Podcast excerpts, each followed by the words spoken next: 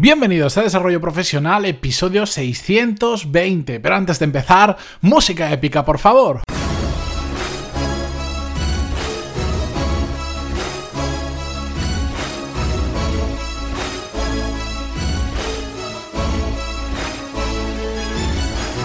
Muy buenos días a todos, bienvenidos un jueves más a Desarrollo Profesional, el podcast donde hablamos sobre todas las técnicas, habilidades, estrategias y trucos necesarios para mejorar cada día en nuestro trabajo. Justo os lo cuento como anécdota, ayer me preguntaba un oyente del podcast por email, me decía que lo había descubierto hace poco, me decía, oye, ¿de dónde viene eso de la música épica? Porque... Mm, a los que ya lo escucháis hace un tiempo, pues al final los termináis acostumbrando, como yo me he acostumbrado, pero es que a quienes los escuchan de nuevo, pues a veces les, les descuadra un poco porque hablamos de temas profesionales, pero de hecho todo esto de la música épica es como muy informal. Y realmente no viene de ningún sitio, simplemente cuando empecé el podcast dije, oye, pues ya que hago algo, ya que puedo decir 100% cómo es, a mí me apetece hacerlo así. Y como sé que mucha gente, al igual que yo, lo escucha por las mañanas a primera hora, pues digo, pues qué mejor que empezar con este chute de energía de música épica. Y básicamente por eso lo empecé a hacer así,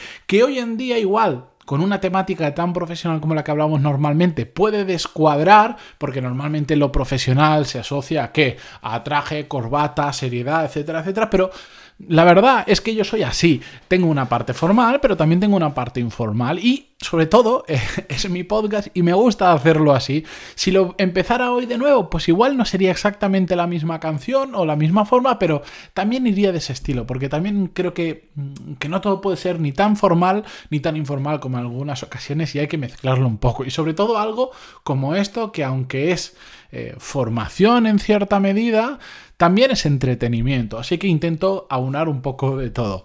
Dicho esto, ya comienzo con el episodio de hoy que si no se me hará muy largo.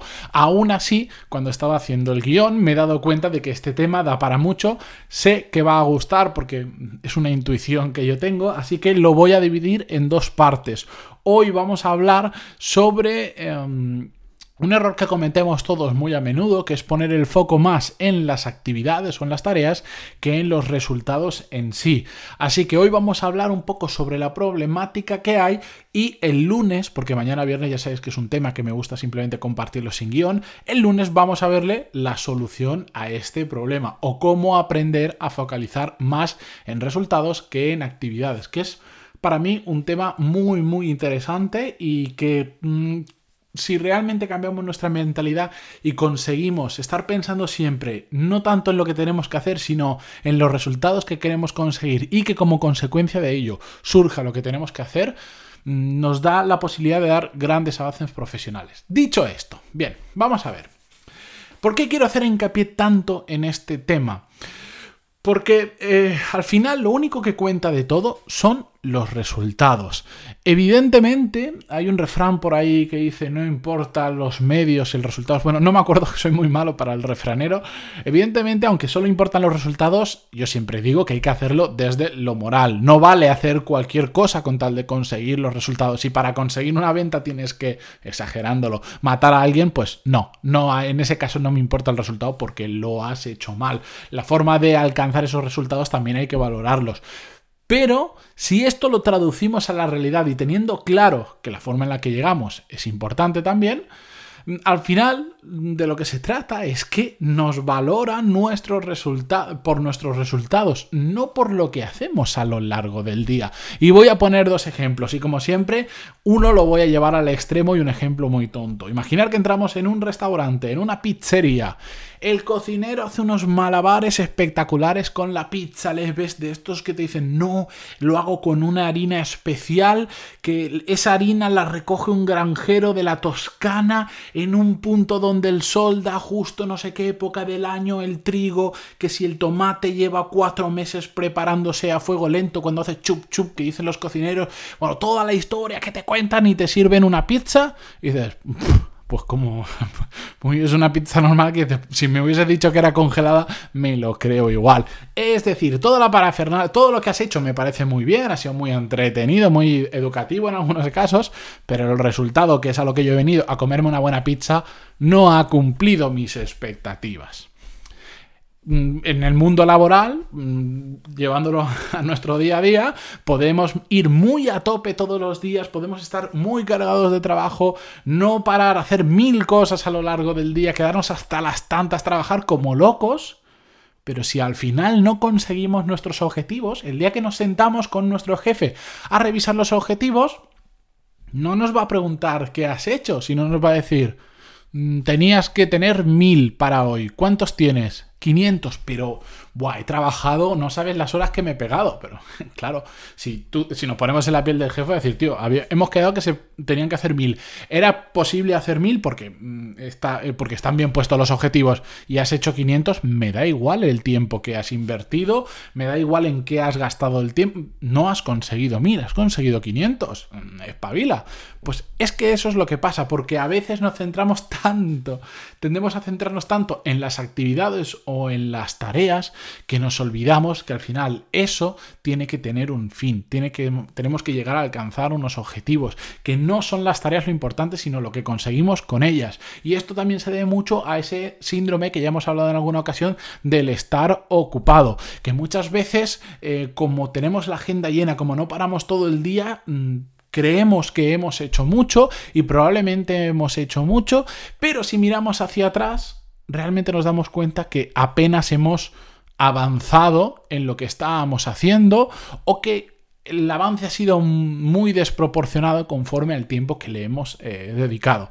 Mm, y esto, al final, cuando miras hacia atrás y ves eso, pues te das cuenta de que esa falsa sensación de estar ocupado, que a veces nos hace sentir bien a algunos locos como yo, que nos gusta hacer muchas cosas, no está bien, porque no estamos avanzando hacia lo que realmente tenemos que conseguir. Es decir, estar ocupado por estar ocupado no sirve absolutamente de nada.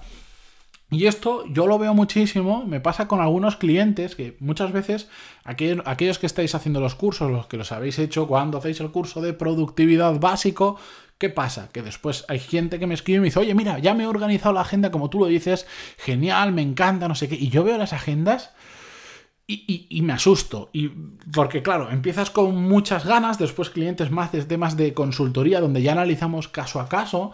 Cuando cojo esa agenda, que ya de verla solo me asusta, y le pregunto, genial, ¿cuáles son tus objetivos? Si no los tiene, se los marca. Se los marca y ahora digo, vale, ahora de todo esto que me has pasado, mm, de todas estas tareas, Quita las que no te acerquen a tus objetivos. ¿Y sabéis qué es lo que pasa? Que más de la mitad normalmente de esas tareas desaparecen. Las quitan. Pero Claro, la agenda estaba llena y parece como decir, voy a, ahora sí que voy a dar un salto profesional porque es que no tengo ni un minuto libre al día, es que lo voy a dar todo.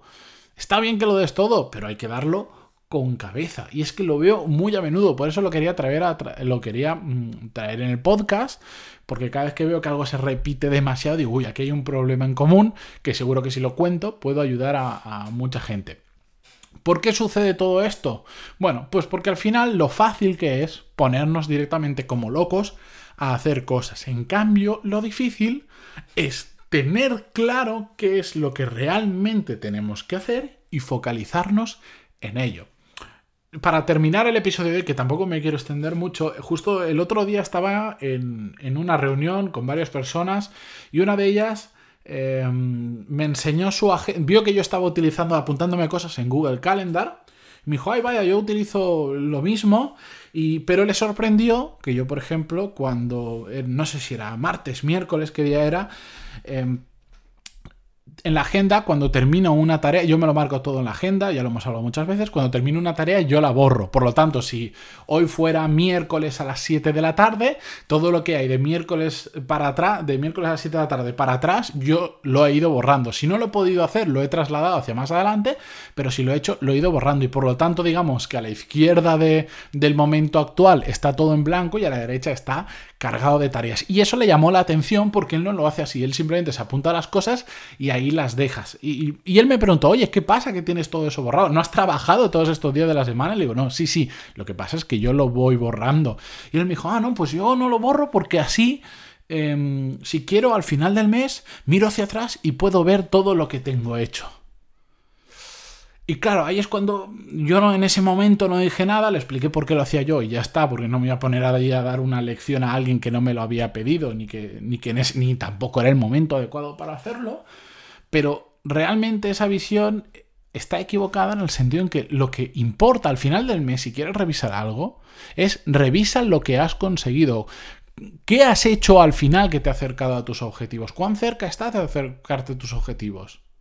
No revises las tareas que has hecho, porque eso no aporta nada. Vamos a poner un ejemplo.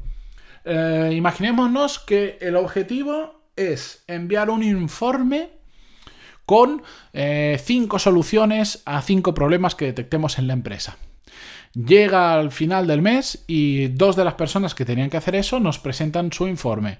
Uno, un informe detallado, los cinco problemas, cinco soluciones. Y el otro, mm, tres problemas, tres soluciones. El que nos ha pasado cinco ha trabajado una hora. El que, ha al que solo nos trae tres ha trabajado 300 horas. Para vosotros, ¿cuál es mejor? es que me da igual si he trabajado una o 300. Para mí es mejor el que le he pedido cinco problemas y cinco soluciones, y teniendo en cuenta que lo haya hecho bien, que ambos dos lo han hecho bien, y prefiero el de cinco. ¿Por qué? Porque yo pedí cinco. El que me ha traído tres, mm, sí, ha trabajado un montón, si no digo que no.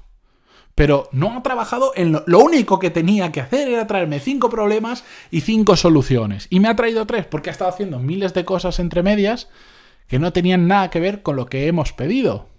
Lo he llevado al extremo de trabajar una hora o 300, para hacernos una idea, para entenderlo, pero, pero es que funciona así, no significa que por hacerlo en una hora esté mejor, no, me da igual. Lo que yo te he pedido, por lo que yo te voy a evaluar y probablemente por lo que hoy, en día las empresas cada vez tienen una parte variable del sueldo más grande conforme a los objetivos, por lo que yo probablemente te voy a remunerar es por el resultado de lo que te he pedido, no por las horas que vayas a trabajar. ¿Entendéis el ejemplo?